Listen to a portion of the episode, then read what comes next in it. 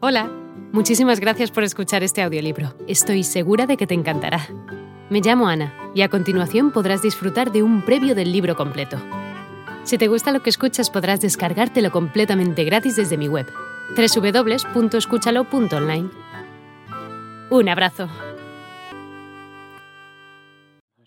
Y la boca abierta de par en par. Pero nadie sabía de quién era el rostro que habían vislumbrado ¿Sería el príncipe de Gales? ¿La reina? ¿El primer ministro? ¿De quién era aquella cara? Nadie lo sabía.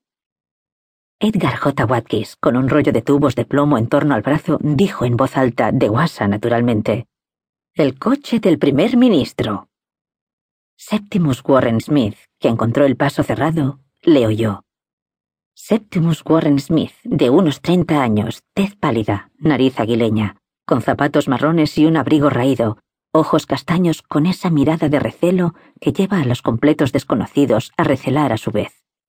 El mundo ha levantado el látigo. ¿Dónde descenderá? Todo se había detenido. La vibración de los motores sonaba como un pulso que tamborileara de forma irregular por todo un cuerpo.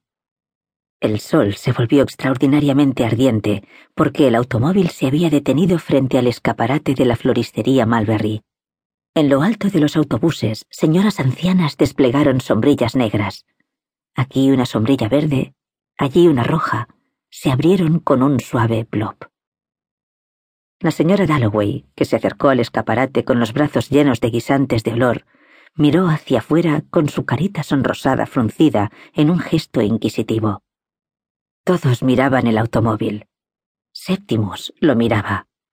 Los chicos que iban en bicicleta se apeaban de un salto, el tráfico se acumulaba.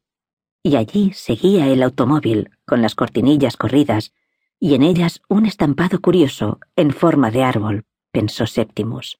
Y esa gradual convergencia de todo en un centro, que tenía lugar ante sus ojos, como si algo terrible hubiera emergido casi a la superficie y estuviera a punto de estallar en llamas, lo aterró. El mundo vacilaba y se estremecía y amenazaba con estallar en llamas. Soy yo quien impide el paso, pensó. ¿Acaso no le miraban y señalaban con el dedo? ¿No estaba allí plantado, clavado a la acera, por algún motivo? Pero, ¿qué motivo? Vámonos, séptimos, dijo su esposa, una mujer menuda, con ojos grandes en un rostro afilado y cetrino una joven italiana. Pero ni siquiera Lucrezia podía dejar de mirar el automóvil y el estampado en forma de árbol de las cortinillas.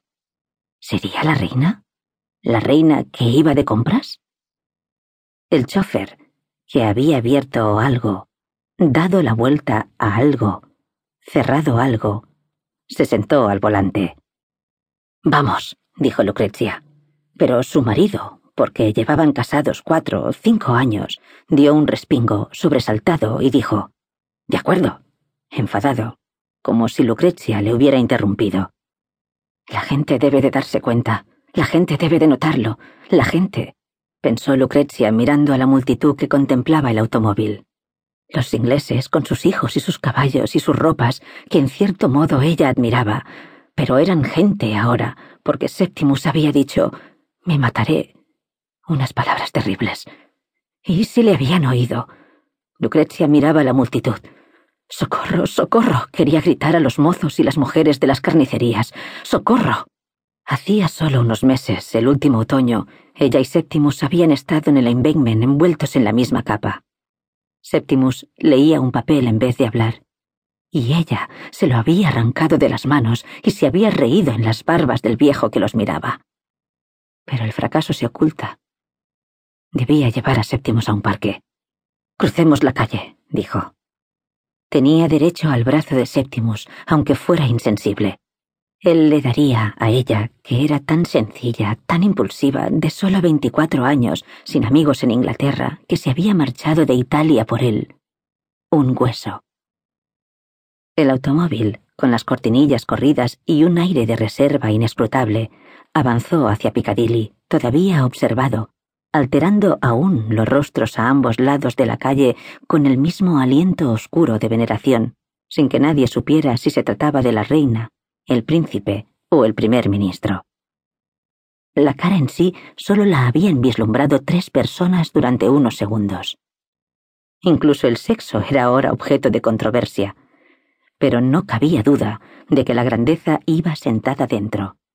La grandeza pasaba, oculta, por Bond Street, apenas a un palmo de la gente común. Hola de nuevo. No está mal para ser solo una pequeña muestra, ¿verdad? Si te ha llamado la atención, recuerda que encontrarás este audiolibro completo y gratis en www.escúchalo.online.